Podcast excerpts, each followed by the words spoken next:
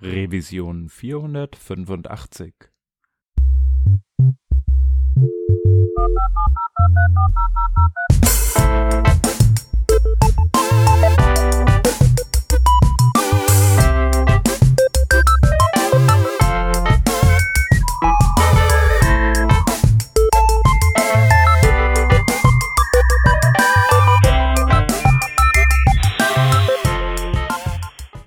Hallo und herzlich willkommen zur Revision 485 vom Working Draft. Wir sind zu dritt am Start. Der Shep ist mit dabei. So ist es. Hallo. Der Peter ist am Start. Ahoi. Und ich bin der Hans. Und wir haben uns heute mal zusammen äh, getan, denn wir möchten ein tolles Thema besprechen, nämlich was ist eigentlich neu in ECMAScript, ECMAScript 2021, aber vielleicht darüber hinaus, was gibt es eigentlich für coole Neuigkeiten, äh, mit denen der Peter sich zum Beispiel beschäftigt hat. Da gucken wir gleich mal drauf. Aber vorher noch kurz der Hinweis, ihr wisst ja, wir sind zu finden bei Patreon, patreon.com slash workingdraft. Und wenn ihr sagt, hey, vielleicht wollen wir uns, äh, oder wenn ihr euch ein bisschen mehr noch beteiligen wollt, dann könnt ihr uns natürlich auch hier ein Sponsoring ähm, als Sponsoring unterstützen. Dafür wendet euch gerne einfach an uns comments at workingdraft.de oder haut uns mal auf Twitter an. So, jetzt aber genug ähm, Vorgeplänkel. Ich glaube, wir können mal direkt einsteigen. Wir haben gedacht, wir schauen einfach mal so die Liste durch an Features, die es äh, so gibt äh, in ECMAScript 2022. Und vielleicht, Peter, ähm, du beschäftigst dich ja sowieso grundsätzlich viel mit Technologien ähm, und deren Weiterentwicklung. Wie ist denn das eigentlich gerade bei ECMAScript? Ähm, in welcher Regelmäßigkeit erscheint eigentlich eine neue Version? Was ist eigentlich eine Version? Gibt sowas überhaupt noch? Oder, oder äh, wie ergeben sich diese Features, die neuen Sprachfeatures, die wir dann in JavaScript auch nutzen können? Ja, okay, das sind ja mehrere Fragen. Also erstmal, was ist überhaupt eine Version? Ich würde sagen, eine Version ist vor allen Dingen eine Fiktion. Es ist halt so, dass einmal im Jahr das ECMAScript-Komitee einen Stempel auf den neuesten Standard macht. Aber wirklich relevant ist ja, ob es bis zu dem Zeitpunkt in den Browsern verfügbar ist, zu einem gewissen Grad auch, ob es in Babel verfügbar ist, in den Transpilern.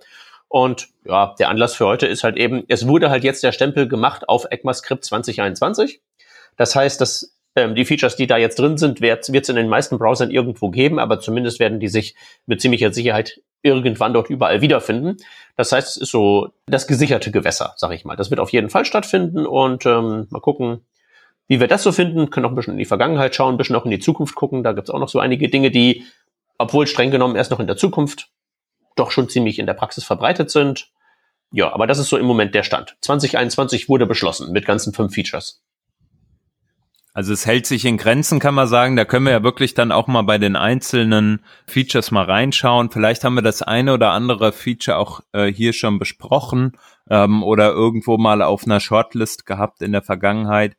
Eine Sache, die mir zum Beispiel ähm, über den Weg gelaufen ist, ist string.prototype.replace all. Also ich sag mal einen String, äh, auf dem man etwas ersetzen möchte, also suchen und ersetzen beispielsweise alle A's möchte man durch B's ersetzen innerhalb eines Strings. Dann war das ja bisher immer so, dass man äh, eine Regular Expression in, als erstes Argument in diese Replace-Funktion reingesteckt hat und auf die, in den zweiten Teil der Funktion dann ähm, entsprechend den zu ersetzenden Teil das ersetzte. Ah, ihr wisst hoffentlich, was ich meine, ähm, das Ersetzte ähm, reingeschrieben hat. Und so hatte man dann seine zwei ähm, Möglichkeiten. Jetzt gibt's Replace All. Ja, das ist schon praktisch. Genau, man muss halt nicht mehr die Regular Expression schreiben, sondern kann einfach einen String schreiben und die Regular Expression musste ja vorher immer ein, ein Flag dann dazu bekommen, beispielsweise G für global, damit man dann halt irgendwie alles durchsucht hat. Ähm, macht das eigentlich noch mehr, dieses Replace All? Nö, das ist es im Wesentlichen. Also du musst halt nicht mehr mit diesem, mit diesem, mit diesem Index in der Regular Expression arbeiten. Also diese Dinger sind ja stateful, das sind ja Objekte. Und wenn du jetzt wirklich irgendwie normalerweise so ein äh, Ich will alle ersetzen machen müsstest, müsstest du, mhm. wenn ich mich recht erinnere, wirklich diesen regex anwenden, dann replace das Ding was, dann kannst du in der regex nachgucken, an welchem Index das passiert ist und kannst das halt eben dann so lange weitermachen, bis du durch den String durch bist, wenn mich die Erinnerung nicht trügt. Nee, du kannst einfach, wie der Hans schon gesagt hat, dieses G-Flag, dieses Global Flag und dann ersetzt er eben nicht nur einmal, sondern äh, so oft er es findet. Ach so, okay. Also, ja, so rum geht's auch. Genau, so relativ, also eine kleine Regex, aber ich denke, Regexe, also A sind natürlich so, vielleicht manchen Leuten auch fremd, ja. weil sie ja auch schon ein bisschen komische Kauze sind, diese Regexe und deren Syntax. Genau, und man die ja auch dann so ganz unüblich ohne, also nicht als String reinpackt und irgendwie fühlen die sich halt einfach anders an. Ja. Und ich glaube, dass sie wahrscheinlich, ich weiß nicht, ob so, ob so eine ganz einfache Regex auch teuer ist, aber ich würde sagen, die ist wahrscheinlich teurer als ein Replace All ist. Wahrscheinlich schon, ja. Ja, also ich glaube auch, dass, also was mir halt immer um die Ohren geflogen ist, halt, ich habe halt da einfach Replace und dann halt ein Replace All im Kopf gehabt, sozusagen, weil man es halt irgendwie vergessen hatte oder was weiß ich. Und dann schreibst du halt einfach deinen String da rein und du musst ihn halt nicht escapen oder sonst irgendwas, aber dann funktioniert's nicht so, wie du es erwartest, dass es funktioniert als Funktion, sondern du musst halt immer diesen äh, Catch-all sozusagen da noch angeben. Ähm, und dafür musst du aber dann erstmal einen String halt sozusagen ähm, ja escapen, wo notwendig, falls es so etwas gibt, ne, um den dann in eine Regex zu packen. Oder du musst halt ein Regex-Objekt daraus machen, um eine Variable zu verwenden. Das fällt dann halt alles weg, ne? Ähm, und das hat man dann nicht mehr, sondern du ballerst da einfach rein, was du möchtest und er ersetzt dir alles, was du brauchst. Hm. Ja. Ist natürlich, äh, was man bei Replace All vielleicht noch erwähnen sollte, ist, dass man nicht so einfach einen, sagen kann, ersetze mir A durch B, weil man äh, im Replacement String kann man so Patterns angeben mit einem Dollarzeichen und dann macht das Ding äh, irgendwelchen Humbug. Das hat mich mal gebissen. Ich hatte das auch mal verblockt, ist mir gerade eben eingefallen. Also das wäre vielleicht mal was, ja, was man vielleicht wissen sollte. Also dass man, dass man so ein Replace All mit Strings nur dann machen sollte, wenn man den Replacement String auch tatsächlich selber als literal hingeschrieben hat. Wenn der irgendwie abhängig ist von irgendwelchen Bildprozessen oder Nutzereingaben, macht man sich damit Tür und Tor auf in unangenehme Katastrophen. Ja, sehr guter Hinweis. Ähm, das werden wir einfach nochmal verlinken. Ähm, und wenn du darüber geschrieben hast, dann sowieso. Ja, ich bin ja hohl genug gewesen, um in dieses Problem überhaupt reinzurennen, weil ich denke, oh ja, ersetze A durch B, A durch B sind irgendwie durch irgendwelche Bubble-Prozesse generiert, was soll schon schiefgehen? Und dann debug das mal. Ja. Wie ist denn das eigentlich bei Replace? Ich glaube, als zweiten Parameter kann man da auch eine Funktion angeben in der Replace-Funktion? Ja, genau. Das ist der Workaround. Ja. Wenn du A und B nicht kontrollierst, wenn du den Replacement String nicht kontrollierst, kannst du statt des Replacement Strings angeben eine Funktion, die den Replacement String zurückgibt. Und dann wird diese Replacement Syntax mit den Dollarzeichen nicht interpretiert. Mhm. Also um mein Problem zu fixen, brauchte ich buchstäblich zwei runde Klammern, ein Gleichheitszeichen und ein größer als. Mhm. Ja, also ich finde das auf jeden Fall, ähm, also das kann auf jeden Fall hilfreich sein, wenn man halt gerade zur Laufzeit dann praktisch etwas verändern möchte an dem Replacement oder auf das, was replaced wird, reagieren möchte oder kontextuell abhängig vielleicht auch anderweitig replacen möchte. Mhm. Wisst ihr zufällig, ob das bei Replace All auch funktioniert? Das funktioniert ganz genauso wie Replace. Also die gesamte Signatur okay. ist ziemlich die gleiche, nur was es macht, ist halt was anderes. Okay. Alles klar. Ja, gut. Dann haben wir das ja eigentlich schon geklärt. Ist ein easy Feature. Ähm, wahrscheinlich sollte man in Zukunft einfach immer Replace All verwenden. Wüsste jetzt nicht, was dagegen spricht. Außer es gibt halt sehr spezielle Fälle, wo man es nur einmal ersetzen möchte. Ja, also ich meine, es mag ja auch Leute geben, die, ähm, sagen wir mal, in regulären Ausdrücken sehr zu Hause sind. So. Also ich muss ja selbst sagen, dass mein Regex-Fu sich im Laufe der Jahre jetzt auch so weit gebessert hat, dass so so, so Standardaufgaben, die jetzt nicht irgendwie negative Look-Aheads oder so einen Schrott brauchen, wo ich dann erstmal nachlesen muss, was war das nochmal. Aber wenn es wirklich so um den, um den Hausgebrauch geht, dann schreibe ich die ganz gerne mal runter. Nur, was der Chef sagte, ist völlig richtig. Im Einzelfall machen die tatsächlich performancemäßig einen Unterschied, der dann auch tatsächlich messbar ist. Spürbar nicht unbedingt, aber auf jeden Fall siehst du im Flame Graph dann irgendwie so als Endpunkt, aha, da ist ein relativ großes Stück an ähm, Regex ausführen. Ja, also nehmt's Replace All, das ist gut. Es ist sehr gut. Mhm. Ja. Also einen Use Case auf jeden Fall, den ich für mich ähm, sehe, Vielleicht, wenn wir das nächste ähm, Feature uns mal angucken, ähm, und da würde ich gerne über Logical Assignment Operators sprechen. Und da ähm, vielleicht ganz kurz erklärt, was das ist. Und zwar, man kennt es ja, man beispielsweise von, man hat eine Variable, man möchte diese Variable mit dem aktuellen Wert, den sie hat, äh, verwenden, etwas hinzufügen, beispielsweise plus eins rechnen und dann den Wert, den neuen Wert, der entsteht, in die gleiche Variable hinzufügen. Beispielsweise bei, ich sage jetzt mal Vorschleifen hat man das vielleicht, da hat man eine Variable i für den Index und sagt dann, okay, bei jeder Schleife soll am Ende äh, 1 zu i zugerechnet werden. Und was man ja auch machen kann, man kann dann i plus gleich 1 schreiben. Und das bedeutet halt, man rechnet i ist gleich i plus 1. So. Das gibt es ja schon lange. Und jetzt, was es neu gibt, ist jetzt praktisch der Logical Assignment Operator. Und da geht's im Endeffekt drum, dass man um, ähm, logische Operatoren eigentlich als Assignments verwenden kann. Logischer Operator kann sein und und oder oder beispielsweise oder dieses dieses diese neuen zwei Fragezeichen, die man hat. Und jetzt kann man praktisch eine Funktion äh, wenn ich das richtig erkläre, ähm, schreiben oder braucht keine Funktion, einfach einen Ausdruck schreiben. Variable ist gleich Variable oder eins hätte man früher geschrieben und heutzutage schreibt man einfach Variable oder gleich eins Und das ist jetzt das Gleiche. Ich hoffe, ich konnte das verständlich erklären.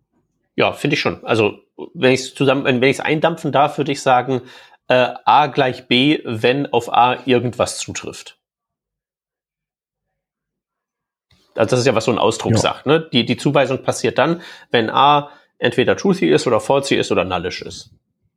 Ja.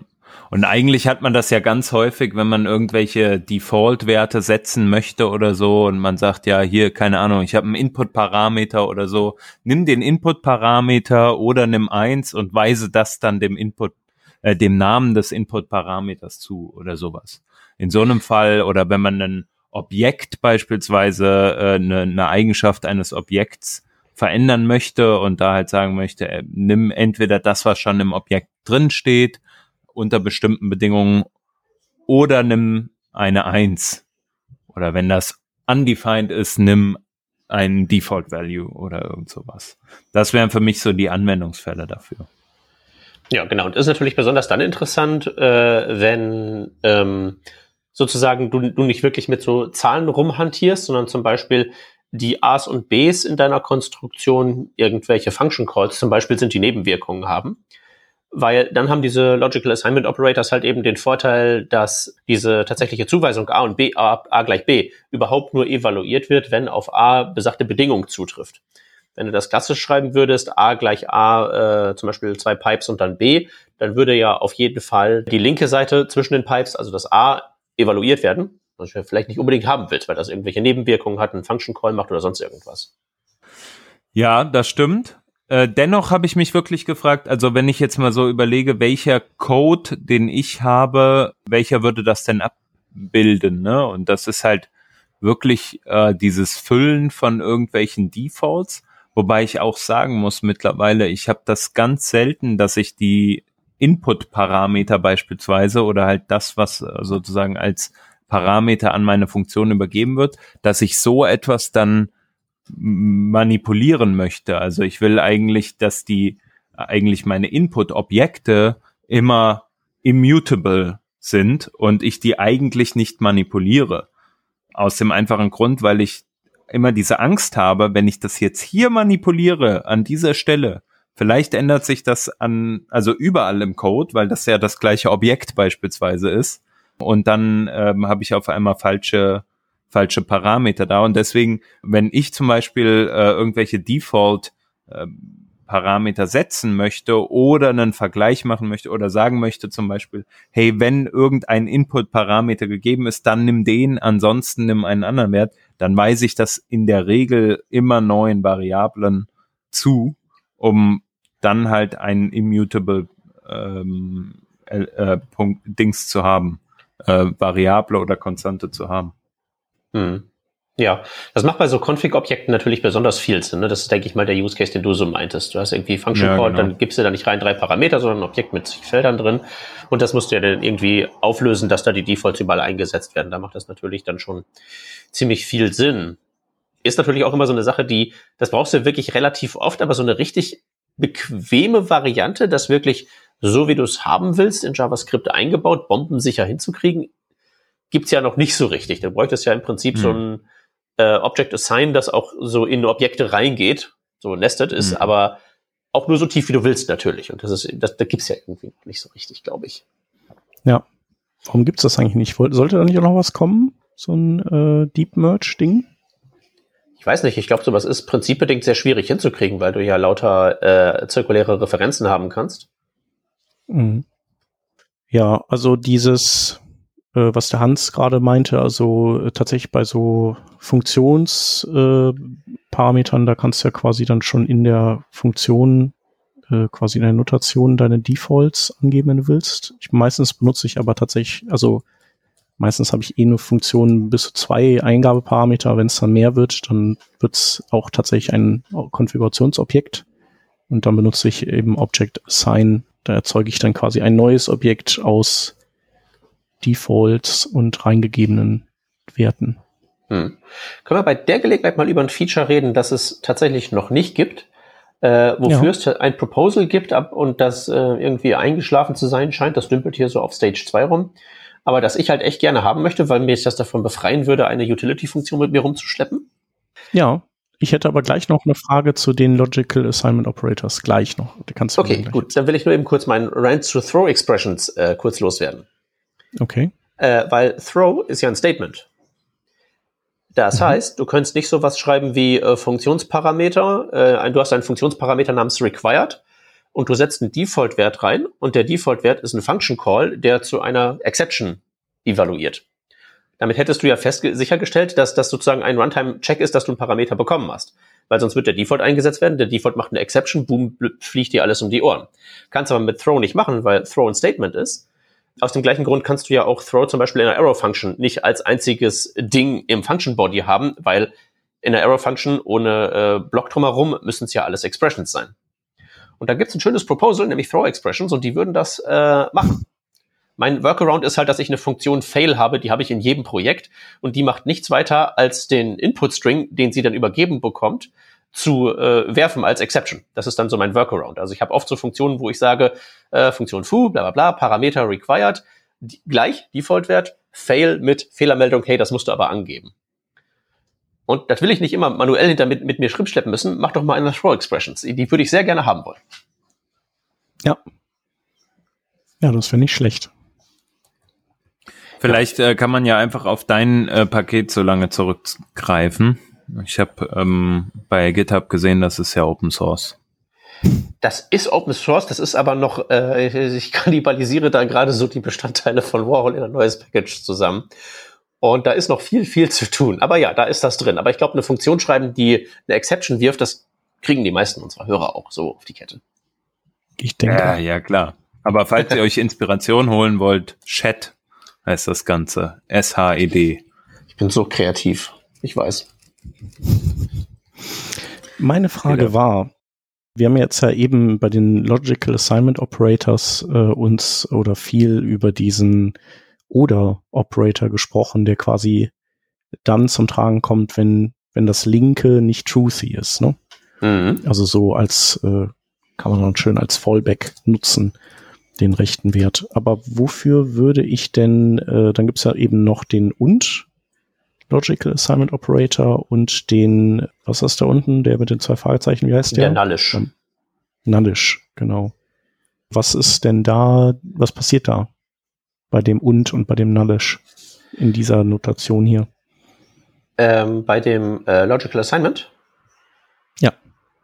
Also beim oder ist es äh, so, ähm, A wird B, wenn A falsy ist.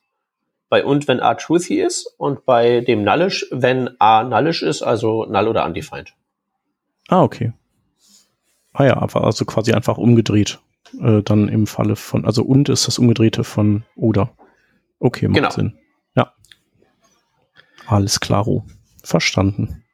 Ich habe übrigens äh, bei beim Herrn Kangax in dessen ähm, ES äh, Next Tabelle geguckt, wie der Browser Support überhaupt ist, so für diese ganzen Dinge.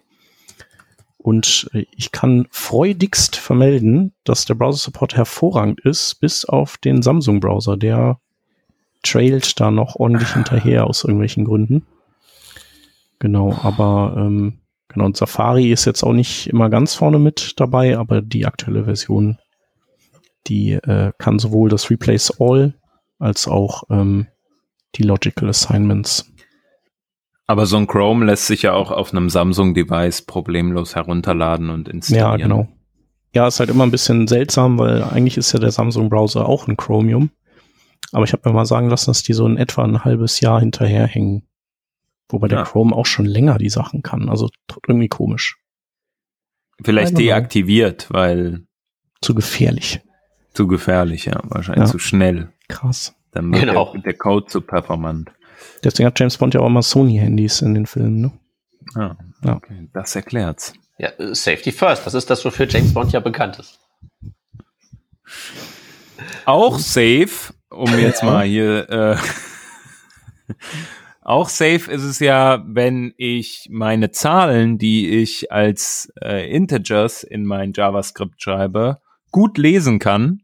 Und dafür gibt's jetzt auch was in ES äh, 2021, nämlich ein ähm, ja, Tausender Trennzeichen oder eigentlich nur einen Separator von Nummern. Also wenn man zum Beispiel sagt, man hat eine relativ große Zahl, weiß ich nicht, 15.338 und wenn ich da diese Zahlen alle aneinander reihe, vielleicht schaffe ich es dann nicht mehr nach dem zweiten Bier zu sehen, dass das jetzt 15.000 sind und denke vielleicht, das sind 150.000.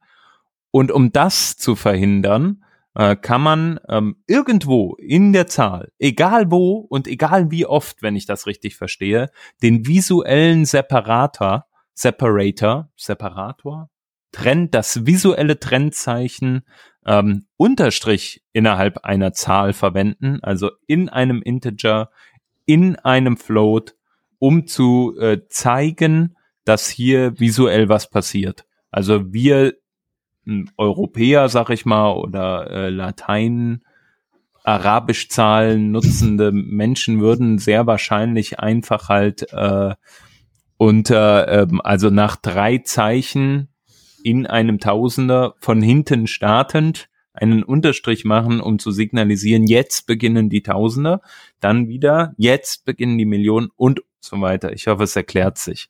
Ja, aber du hast ja auch richtig gesagt, dass, äh, dass das eben nicht an den Tausender-Stellen sein muss. Also das kann man überall einfügen und Nee, hat einfach. Kannst du nicht überall machen. Nee, kann man nicht. Nee, das erste, was ich natürlich probiert habe, ist damit äh, ein Smiley-Face zu machen, also 0 unterstrich 0, aber das geht nicht. 0 unterstrich 0. Okay, ah ja, okay, weil äh, weil es so eine Zahl einfach nicht geben würde wahrscheinlich, ne? Wieso? Du kannst ja, du kannst Also ja auch. liegt doch an den zwei Nullen wahrscheinlich, oder? Nee, nee, nee, du kannst ja zwei Nullen auch als äh, eingeben, als Number Literal, dann wird da eine Null draus. Das ist einfach nur eine völlig unnötige Beschränkung, die meine persönliche äh, Freiheit hier zu Grabe trägt. Okay, Und aber was ist, wenn das eine. 1 vorne wäre? Dann würde es doch gehen Ja. wahrscheinlich, oder? Ist aber kein Genau. Smiley-Face mehr. Okay, aber, dann Aber hast du das- ja auch wieder alles kaputt gemacht, Väter. Aber da, da sagt ja der, der Chrome, die Chrome-Konsole, ähm, dir auch sehr genau, warum. Uncaught Syntax Error, Numeric Separator cannot be used after leading zero. Also Ja, du kannst keine nicht? leading zero haben.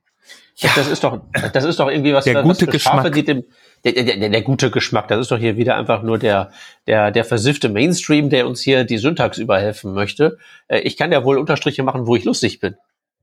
Aber du musst, äh, vielleicht müssen wir es nochmal aus einer anderen Perspektive beleuchten und sagen, die Menschheit hat ja auch nicht von Anfang an mit der Null angefangen zu zählen, sondern mit der Eins. Und die Null kam ja erst später dazu. Vielleicht Ja. hat man sich auch bei ES 2021 das gleiche gedacht.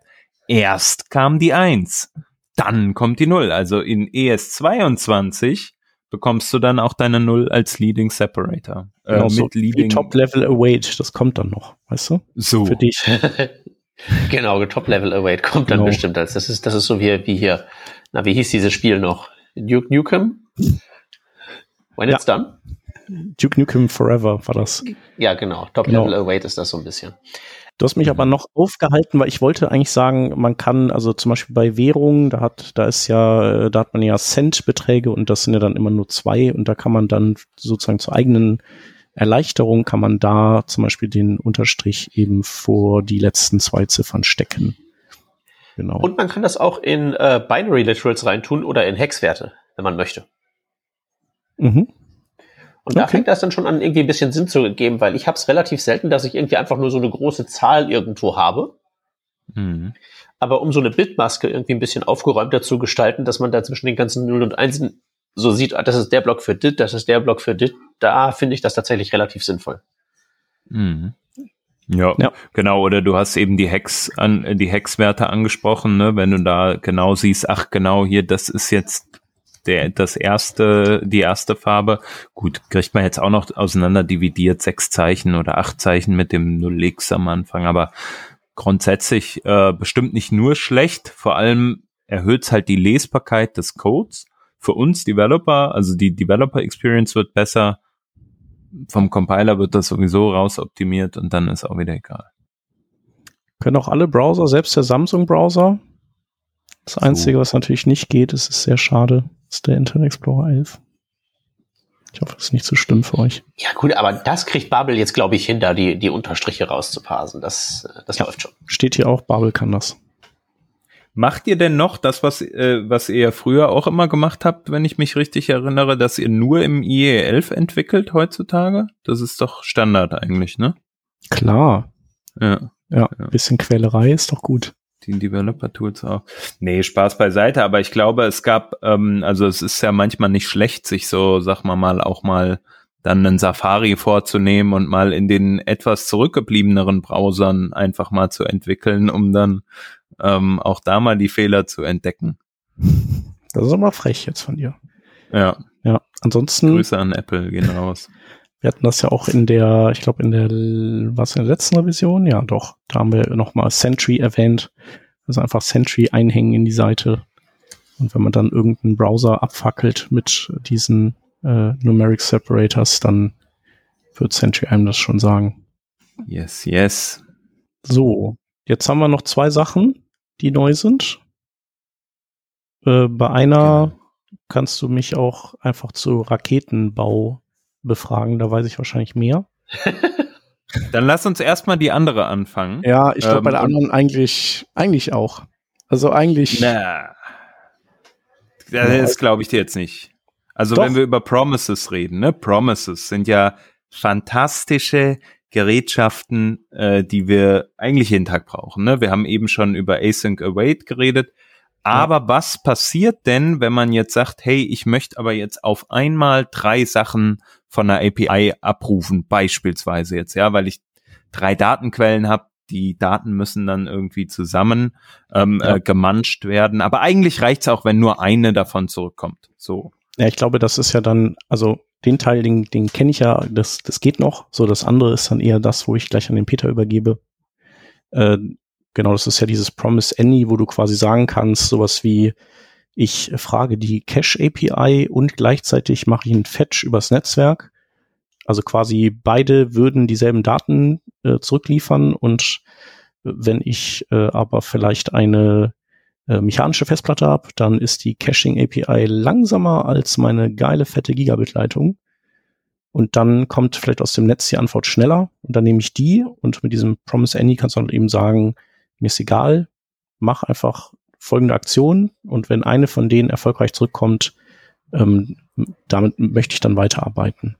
Und das ist nicht nur eine Frage der Geschwindigkeit, ne? Also auch wenn jetzt zum Beispiel der Query zum Cache einfach komplett fehlschlägt und explodiert, weil der Browser im, äh, hier, im anonymen Modus ist, mhm. dann würde dieser, dieser Abbruch auch nicht dazu führen, wenn ich es recht verstanden habe, dass das dann zu einer Rejection des aus any returned promises führt. Das ist ja, was bei ähm, promise.all passieren würde sondern ja. Any heißt halt wirklich, äh, ich probiere jetzt mal all diese Varianten durch und die erste, die mir einen Erfolg liefert, die nehme ich und wenn vorher welche fehlschlagen, ist mir das egal und wenn hinterher welche fehlschlagen, ist mir das auch egal. Wird denn die then Function dann nochmal gecallt, wenn die anderen Antworten zurückkämen? Oder wird Nö, das, äh, das, nee. das, macht, das macht ja keinen Sinn, weil äh, also das, das würde ja im, also ein Promise ist ja im Prinzip bloß ein Container-Objekt um einen mhm. Wert. Das ist ja so ähnlich wie ein Array mit einem Element drin, ist ja auch ein Container-Objekt um einen Wert. Und so wie es beim Array egal ist, wenn du da ein Map drüber machst und nach dem Map noch einen Wert ins Array reinschiebst, da passiert ja nichts. Das Map ist ja mhm. passiert, das ist ja durchgelaufen. So ist es ja mit dem Promise genauso. Wenn das erstmal sozusagen einen Wert realisiert hat, dann passiert aber nichts weiter mit. Wenn man so ein Verhalten haben möchte, dass solche angehängten Callbacks wieder feuern, dann braucht man sowas wie Observables oder ähnliches. Genau, aber das, das Problem dann wäre ja, dass man dann den Call nochmal abfeuern muss. Also was mich ein bisschen nervt an promise.all ist halt das, also sagen wir mal, es funktioniert alles, ne? Die sind alle erreichbar, die APIs. Aber die eine braucht halt genau wie du, Shep, eben sagtest, die ist halt so da, weil die halt ultra schnell aus dem Cache kommt. Und dann gibt's halt ein Ding, das hat halt meine personalisierten Daten, dies, das, das dauert halt irgendwie 150 Millisekunden und das dritte braucht, weiß ich nicht, eine halbe Sekunde, weil, äh, warum auch immer. So, und mhm. jetzt will ich aber eigentlich alle Daten haben und die Requests alle zur selben Zeit losschicken. So, und wenn ich promise.all verwende, habe ich das Problem, ich bekomme die ersten Daten nicht, wenn sie da sind, sondern erst, wenn alle drei durch sind. Wenn ich promise.any mhm. verwende, bekomme ich die ersten, aber dann werden die anderen zwei Calls, ich würde mal davon ausgehen, vom Browser abgebrochen und nicht weiter ausgeführt. Äh. Oder sie verlaufen halt ins Nirvana. Mhm. Was du willst, ja. ist ja so ein sequenzielles, nee, was willst du? Du willst, nee, sequenziell willst du auch nicht. Du willst einfach quasi beliebig die verarbeiten und ja, so, quasi so, so einen optimistischen Call quasi machen. Also gib mir sofort genau. was, damit ich es anzeigen kann und dann kommt hinterher noch was. Das kann ich mir dann inhaltlich angucken, ob es was Aktuelleres oder was Älteres ist. Und wenn aktueller, kann ich dann ja noch eine Änderung anzeigen. Wenn es was Älteres ist, ähm, lasse ich es einfach hinten runterfallen.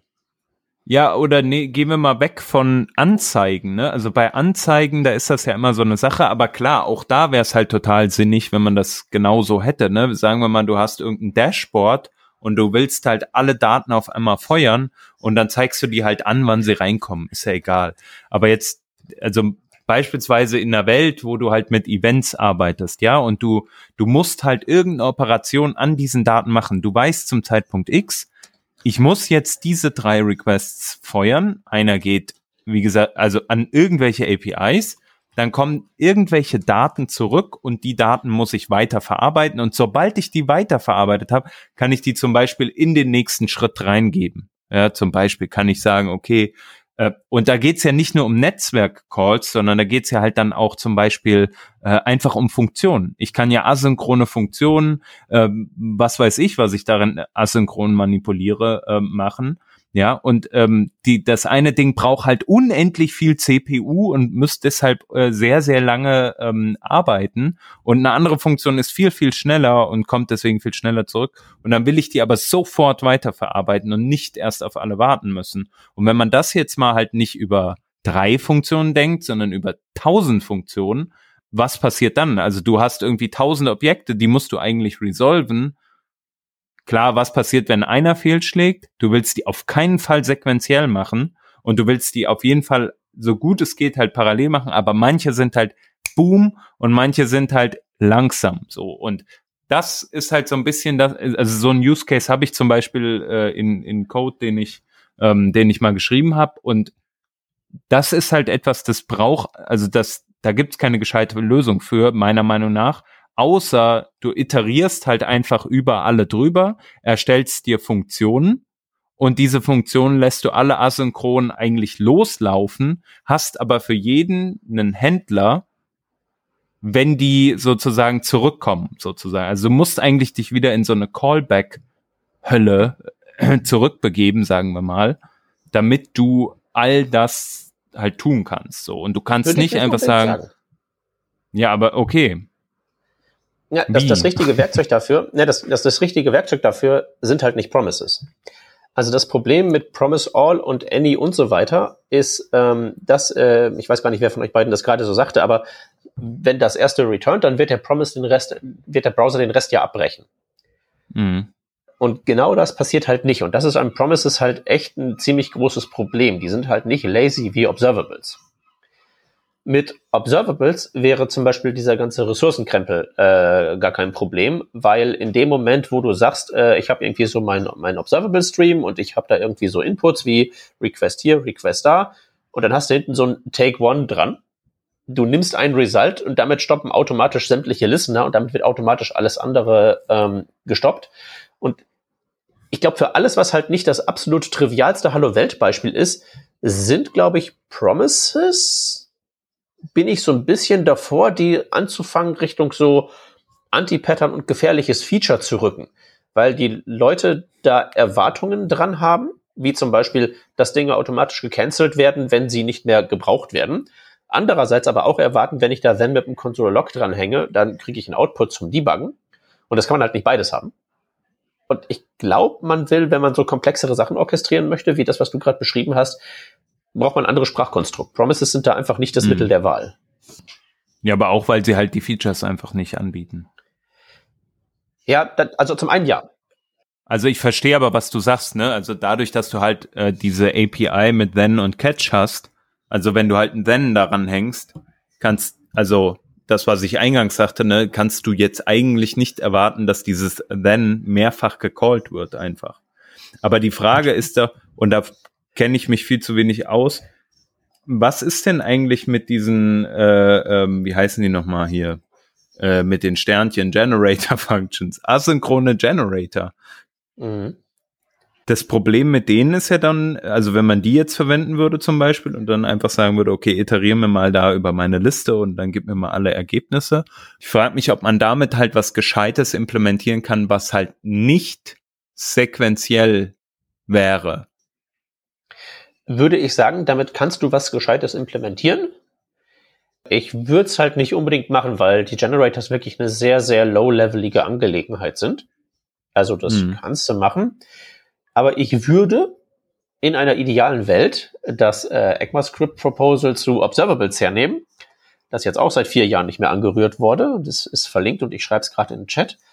Ähm, weil das ist tatsächlich also Observable denkst ja normalerweise irgendwie so an RxJS und an diese elendige Library, die alle drei Minuten irgendwie ihre mhm. API-Oberfläche ändert. Das ist so ein Angular drin, keiner versteht's und alles ist schrecklich. Aber ich glaube, wenn man sich da auf so ein Basic-Feature-Set einigen würde und das in den Standard backen würde, wäre das Problem halt nicht mehr da. Dann müsste man sich nicht mit Generators was bauen, dann müsste man nicht irgendwie mit Callbacks oder Promises rumhantieren, sondern hätte man halt einfach so ein Observable und vielleicht so ein paar Basic-Operationen.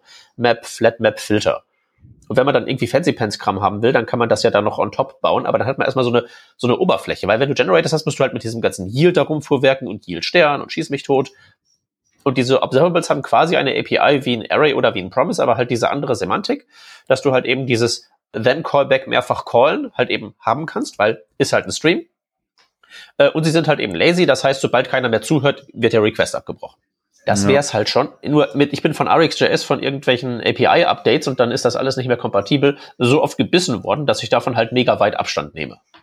Aber dann sprechen wir doch mal über äh, Observerables ähm, in, in ECMAScript. Also du sagtest gerade, der Draft wäre vier Jahre nicht mehr angefasst worden. Das heißt, eigentlich ist da keine Traction dra drauf, nehme ich an. Äh, sieht nicht so aus. Ja.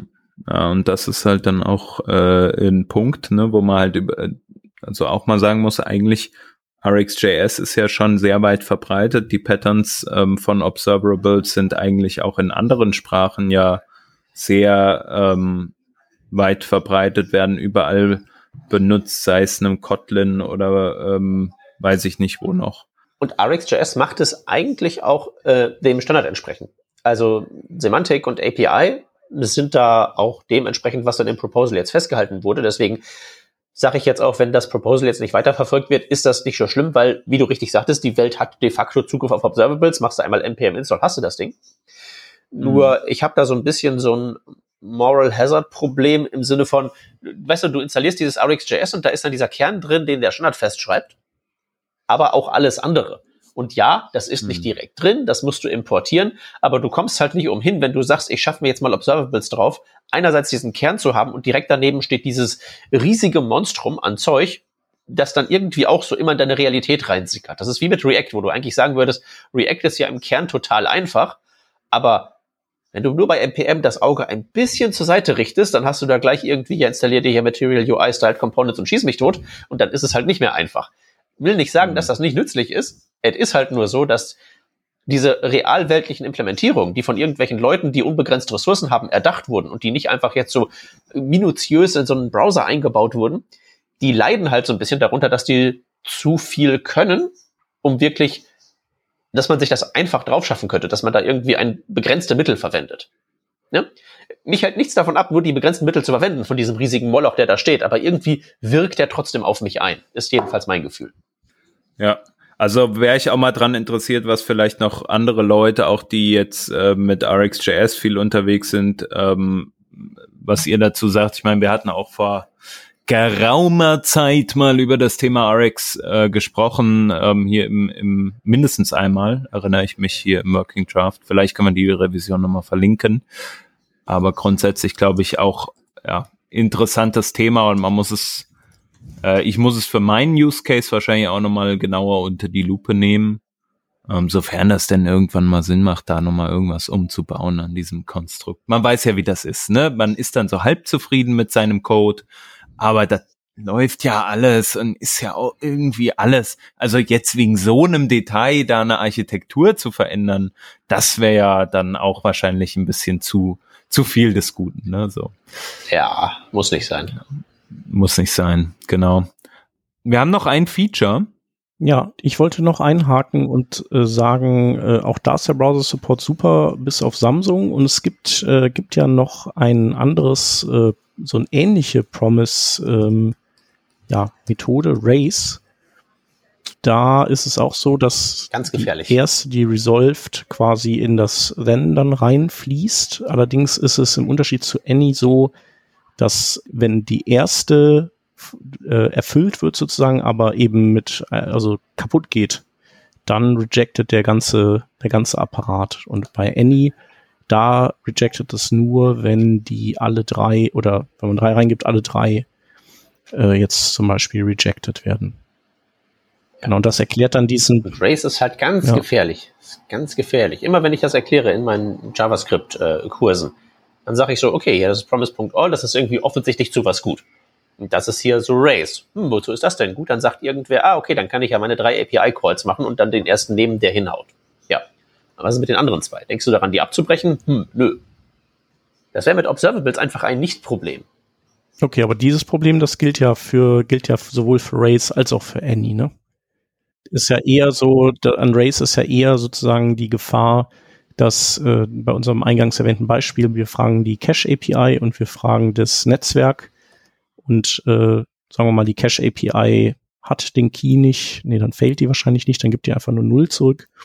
Aber das Netzwerk äh, failt, dann würde aber quasi und, und das würde sofort failen, weil der Rechner nicht angeschlossen ist am Netz oder was weiß ich, dann mhm. würde auch die Cache API nicht mehr äh, mit einem Wert zurückkommen, außer sie ist schneller als die Feststellung, dass das Netzwerk nicht zur Verfügung steht.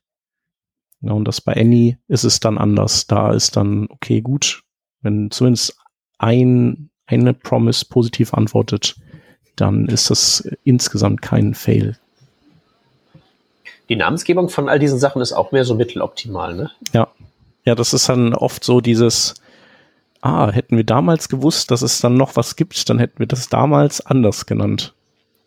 So.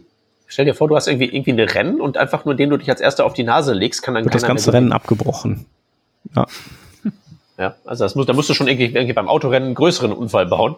Aber ja. Stichwort Tour de France, wolltet ihr sagen. Ähm, aber das ist vielleicht ein anderes Thema. Ähm, ich habe aber noch etwas, was mir genau in dem Moment, Shep, als du sagtest, ähm, hätte man mal gewusst, dass so ein Feature vielleicht mal irgendwann käme, hätte man es doch vielleicht anders ja. vorbereiten können oder so. Und da würde ich noch mal gerne einmal einen Ausflug machen, denn wir haben noch was, was nicht in der Liste ist, aber das sind Dinge, die neu sind in Klassen. Äh, und zwar zählen dazu, und da haben wir auch, glaube ich, schon mal drüber gesprochen, äh, nämlich äh, Private Instance Methoden oder Private Instance Fields, die ähm, neu sind. Also man kann jetzt auf Klassen Privates und Publics haben. Also Eigenschaften. Ja, wobei das sind, äh, da hast du jetzt quasi einen kleinen Schwenk äh, noch mal in die Zukunft gemacht, weil die Zukunft. kommen ja frühestens in 20, in der ES 2022 Fassung. Ne? Aber sind in jedem Browser schon da, ne? Und im Babel natürlich auch. Von daher, yeah, sind ja eh nur eine Illusion. Ja. Oder ja, Richtlinie, wie Captain Jack Sparrow sagen würde. Genau. So, und geil auch äh, statische ähm, Eigenschaften. So, ich frage mich ja, also klar, wenn man jetzt Hardcore Object-Oriented ähm, unterwegs ist, dann möchte man sowas natürlich haben.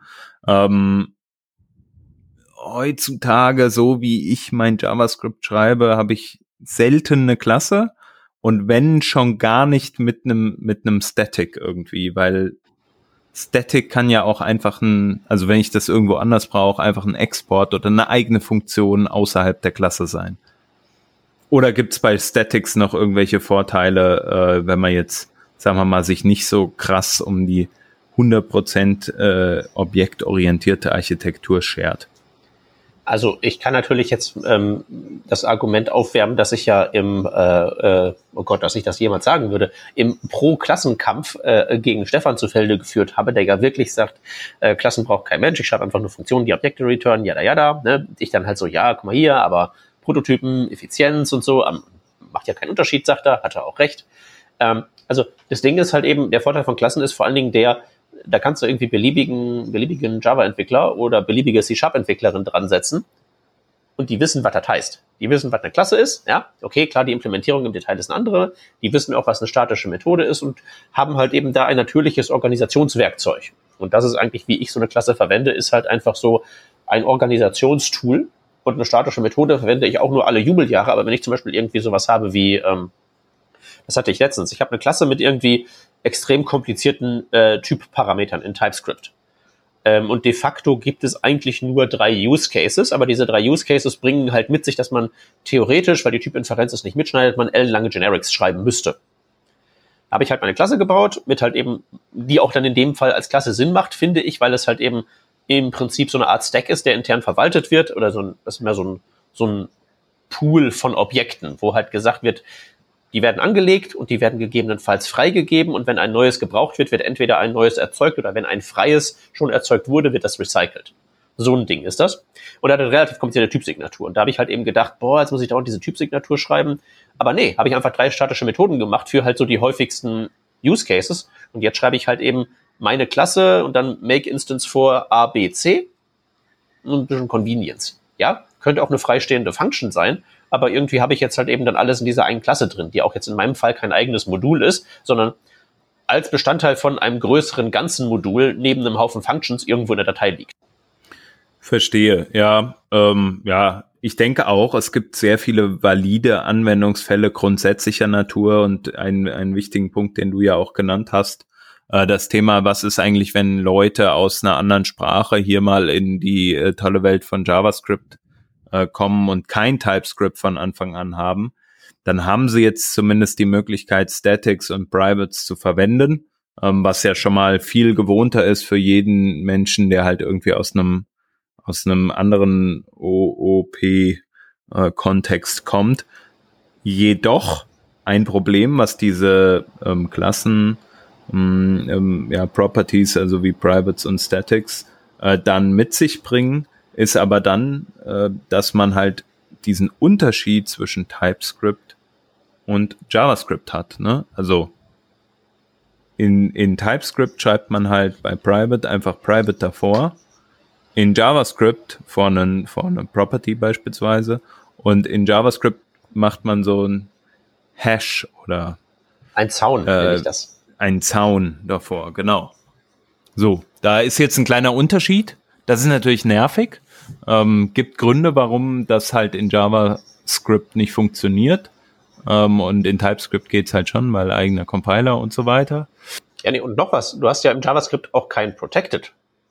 Normalerweise würde man ja sagen, ah, okay, ich singe hier das Lied Stimmt. des OOP, also habe ich Public, Protected und Private, aber Protected, das gibt's ja in JavaScript nicht. So, äh, in TypeScript jedoch schon.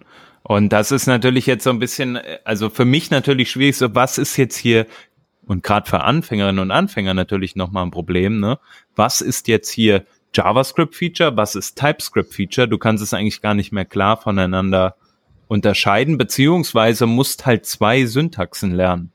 Und ob das so gesund ist, auch für einen TypeScript, bin ich gespannt. Gibt's denn, wisst ihr das, ob es schon irgendwelche Bestrebungen gibt in TypeScript, ähm, da sozusagen beide Syntaxen zuzulassen? Müssen sie ja eigentlich, ne? Weil es das geht, es geht ja beides. Also du kannst diese Private Identifier mit dem Zaun in TypeScript verwenden, ist gar kein Problem.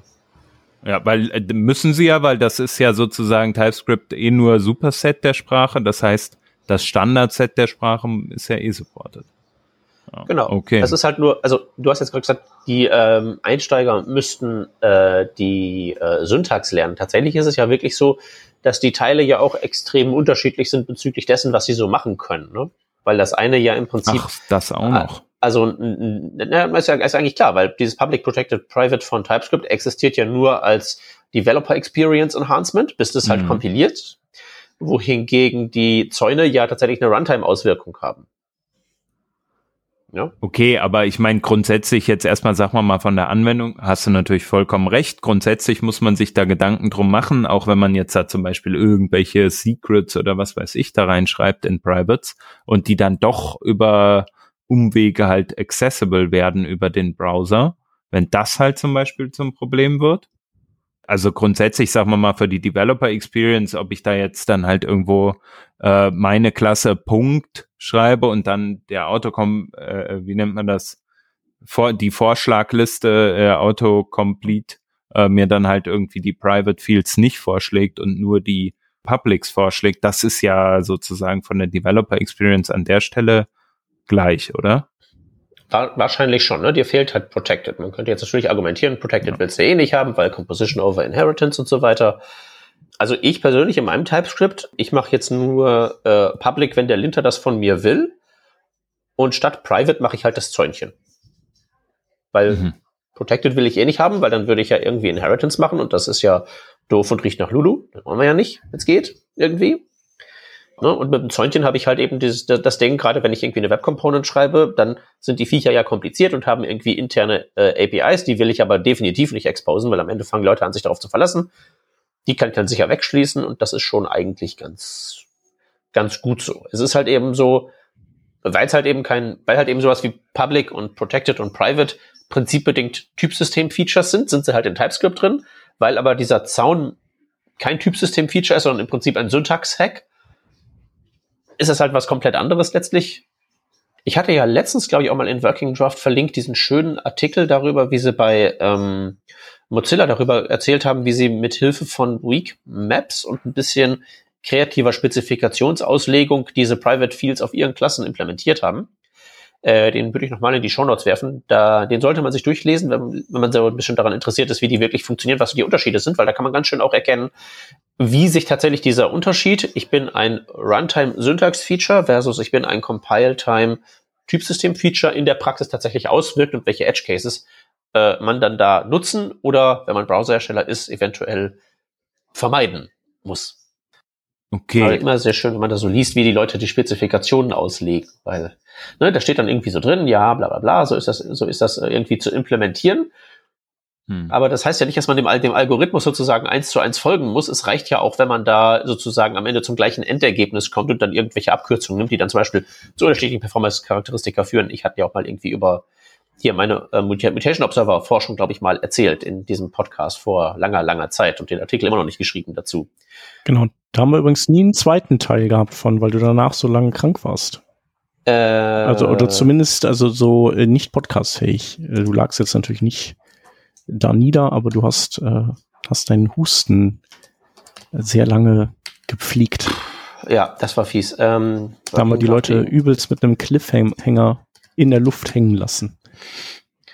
Ja, also jedenfalls da, da hatte ich zum Beispiel so, festgestellt, ich war, okay, mal kurz, kurzer Recap, äh, 100.000 äh, Mutation Observer äh, mit einem Callback oder ein Mutation Observer mit 100.000 äh, Callbacks, was ist schneller?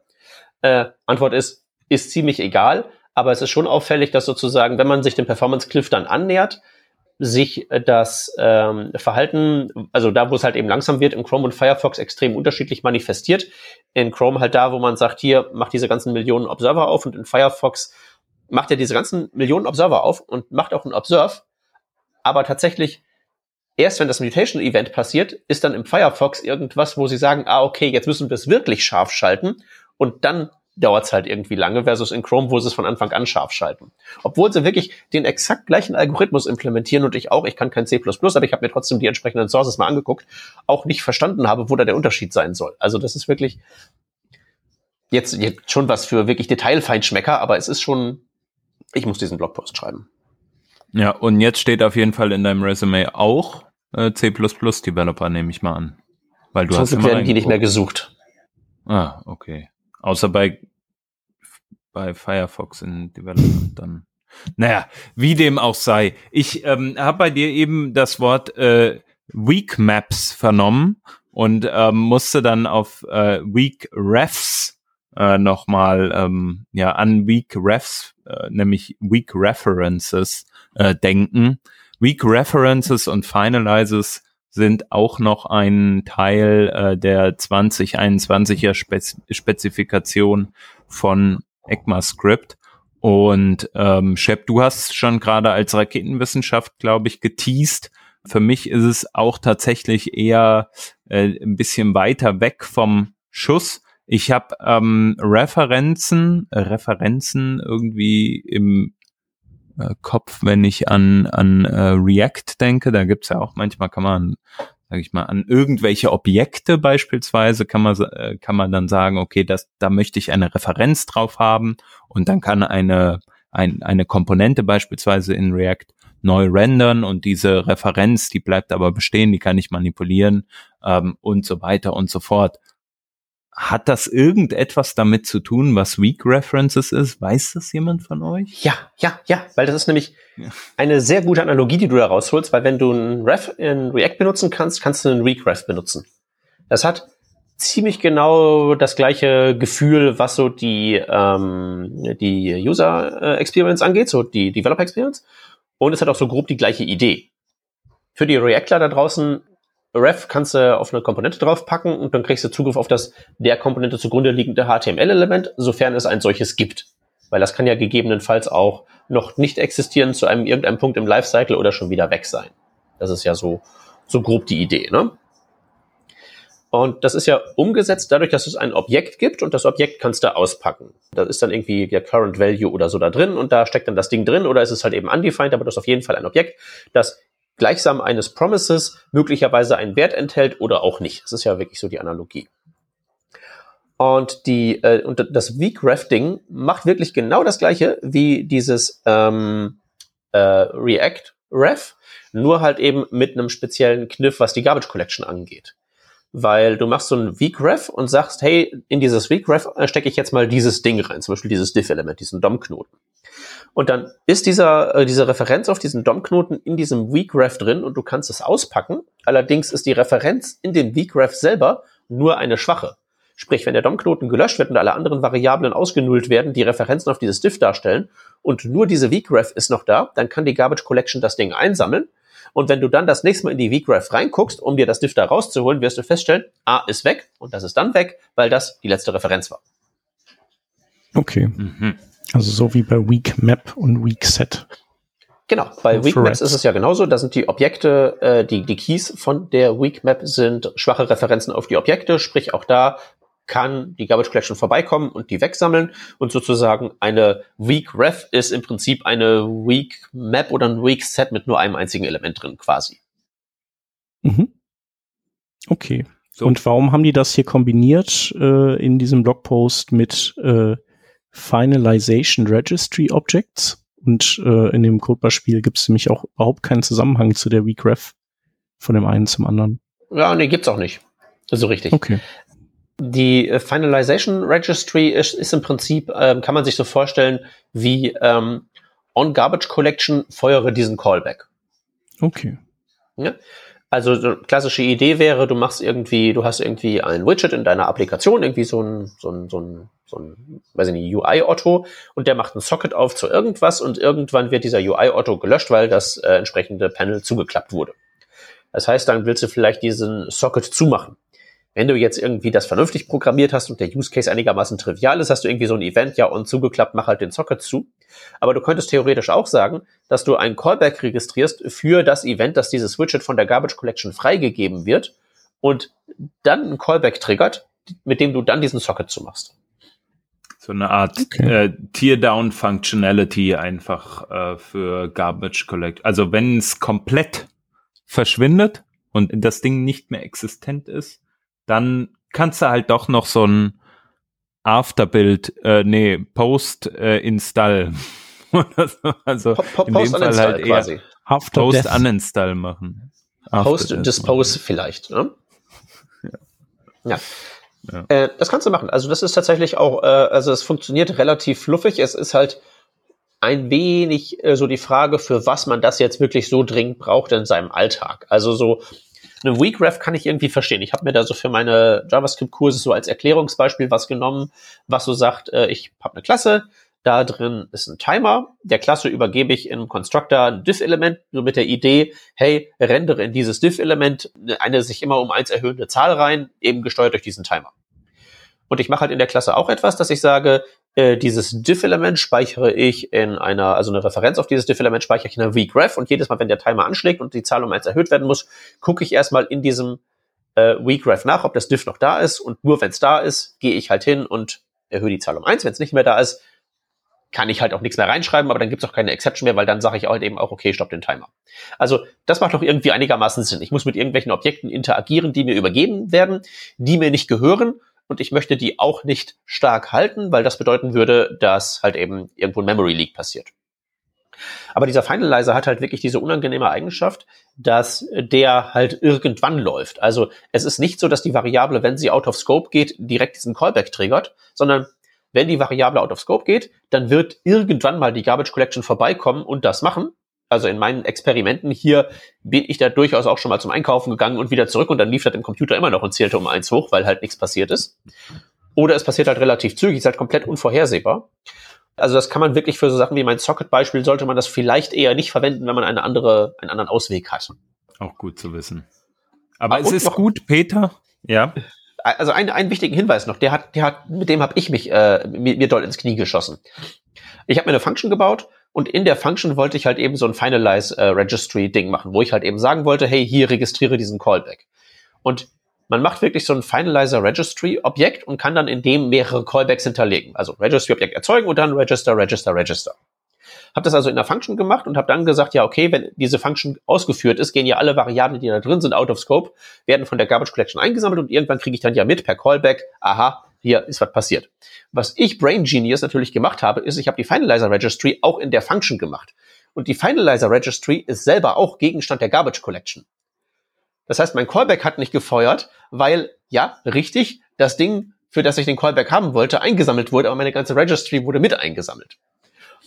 Und da habe ich dann irgendwie auch schon so eine Stunde mitgebraucht, bis ich das verstanden hatte. Aber ist eigentlich ja nur logisch. Will damit sagen, mhm. das ist was für die ganz hartgesottenen und ich glaube, als normaler Mensch wird man das niemals brauchen. Ja, für die Spieleentwicklung beispielsweise kann ich mir das als sehr hilfreich dann irgendwo vorstellen. Und äh, ich denke mal auch wieder dieses, ich kann mehr, ich habe mehr, vermeintlicherweise mehr Zugriff auf das System sozusagen ähm, kann näher am, äh, am eigentlichen, was die Maschine macht, ähm, operieren, weil ich ja mitbekomme, wenn ein Garbage Collector läuft und, und, und. Und ich glaube, das hilft dann halt manchen. Ja.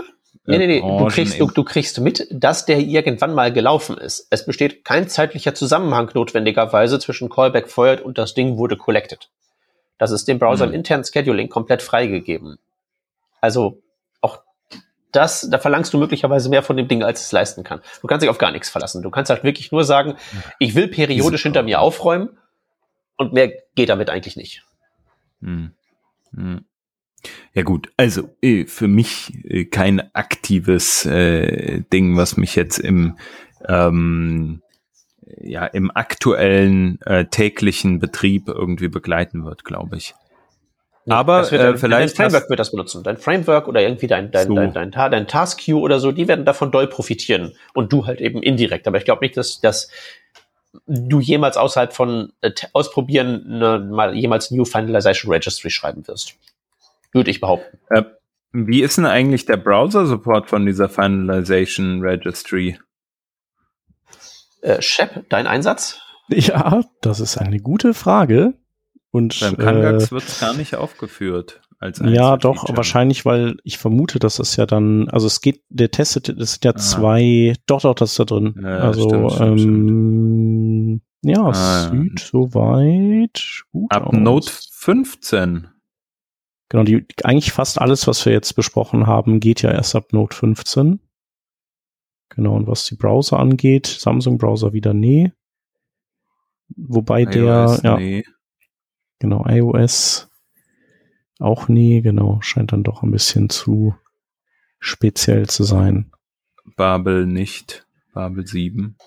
Ja gut, das ist ja ein Aber bisschen verständlich auch. Es ist ja wirklich irgendwelche Magie, die da in den Garbage Collector reingeknuppert ist. Wie, das ja. kann das nicht. Kann ich entnehmen dann. Also ich bin sicher, ja, das gut. ginge, wenn du irgendwie mit Babel, mit Babel und irgendwie WebAssembly so deine JavaScript-Engine cross-compilest, dann kannst du ja da drin den Garbage Collector auch ähm, irgendwie dich da reinklinken. Das würde funktionieren. Und kann man das dann nicht wiederum äh, ähm, hier mit WebAssembly selber sich in dem Browser deployen irgendwie? Weißt du, wie ich meine? Stimmt. Genau. Dann bringt also man einfach seine eigene JavaScript Compile Engine mit. Nee, seine eigene JavaScript Engine, die das supportet. Lässt ah, ja. V8 einfach in äh, Safari laufen. Wir haben echt die Lösung, so. wir können aufhören. Das war's, war die letzte Sendung. Jetzt haben wir alles gelöst. Fehlt nur noch Houdini, um das dann schön zu machen. Ja, ich meine, es gibt, es gibt ja wirklich kleine eingebettete JavaScript-Engines, die irgendwie in C geschrieben sind und irgendwie so einigermaßen self-contained sind, die dann auch nicht irgendwie Just-in-Time-Compiler haben. Und die sind sicherlich, es ist nicht unrealistisch, dass man die mit WebAssembly dann im Browser zum Laufen bringt. Also, ich ja. wüsste jetzt auch nicht so direkt warum, aber sicherlich kann man, wenn man will. Gehen tut das. Hier, ich würde mal einmal die Finalization Registry für dieses Episode hier aufrufen und würde äh, sagen, wir machen einen Deckel drauf. Was haltet ihr davon? Klingt gut. Machen wir. Ja, gut. Äh, aber Wie ja, wir einen würde würd ich mir noch eben wünschen. Einen, einen müssen wir noch wünschen. Äh, jeder von uns muss jetzt noch einen JavaScript-Feature-Wunsch äh, äußern, zu dem es kein Proposal gibt, was wir aber immer schon mal haben wollten. Chat, uh. go. Oh, ich weiß nix. Ich bin raus. Hans, rette Shep. Ja, es, es gibt ja mittlerweile alles, ne? Also für den täglichen Bedarf links wie rechts. Also ähm, es ist schon schwierig jetzt. Ähm, ich habe keine Ahnung. Aber also du hast bestimmt eine Liste für uns alle drei. ja, ich wollte gerade sagen, ich, ich habe zwei. Das heißt, damit seid ihr entschuldigt und ich bin dann derjenige, dem nichts eingefallen ist. Eins hast du dir ja eben schon gewünscht. Das heißt, dann hast du ja drei gehabt. Ach stimmt, ich hatte ja die Throw Expressions. Okay. Genau also okay, wobei das eine zählt nicht. Zu den Do-Expressions gibt es tatsächlich ein Proposal. Ist so die Idee, dass man äh, Blöcke hat, die einen ähm, Return-Wert haben. Also nur einfach hier so äh, let x gleich und dann mache ich mit Schweifklammern einen Block, mache da drin irgendwas mit lokalen Variablen und aus dem Block kann ich was returnen und das landet dann am Ende in der Variable a. Und das okay. finde ich halt eigentlich für so, also Organisationsmechanismus für so Scoping und so eigentlich ganz nice. Äh, nur das Proposal, wer das mal lesen mag, sagt auch schon, warum das nie wirklich gut funktionieren wird. Das hat was damit zu tun, wie JavaScript halt de facto im Moment funktioniert. Aber wenn es das doch so wie so eine wie so eine IFI, die du da quasi äh, reinsteckst. Genau. Ja? Und das genau. geht nicht. Das ist ja genau. eine andere Syntax eigentlich dafür, oder? Naja, eine IFI wäre ein Function Call, ne? Mit auch äh, Scoping. Das wäre dann ja zum Beispiel, wenn du var-Variablen verwenden würdest, was du nicht tätest, aber womit ja ein JavaScript-Engine-Implementeur rechnen müsste, dann besteht da gegebenenfalls schon ein Unterschied, weil du aus dem Block ja willst, dass eine var-Variable dann escaped und außerhalb ja. zugänglich ist. Mit einer LED äh, wäre das nicht so, aber also da verstehst du halt eben, du hast völlig recht wenn ich das jetzt umsetzen wollte für so eine Feldwald- und Wiesenimplementierung, ich mache mein eigenes Bubble-Plugin, würde ich eine IFI machen, ganz genauso. Aber ja, ist halt, ist halt in der Realität alles ein bisschen kniffliger. Ja. Also das wären die Do-Expressions. Schönes Proposal man mal lesen, gibt's halt leider nicht. Und was ich noch ganz gerne hätte, äh, ist etwas, äh, wir haben ja var, wir haben let, wir haben const. Ich hätte gern Variablendeklaration per TMP.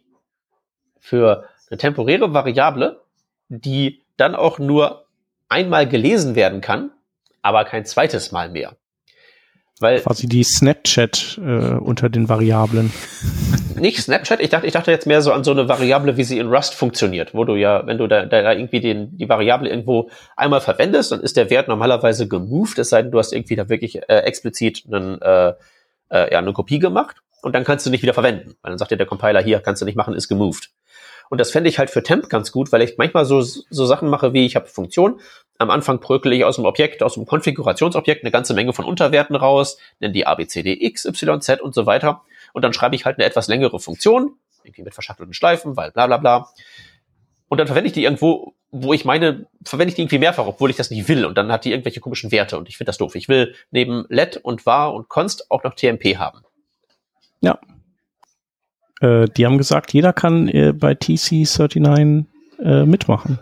Also du könntest da mitmischen jetzt. Dazu brauchte man, glaube ich, Ahnung.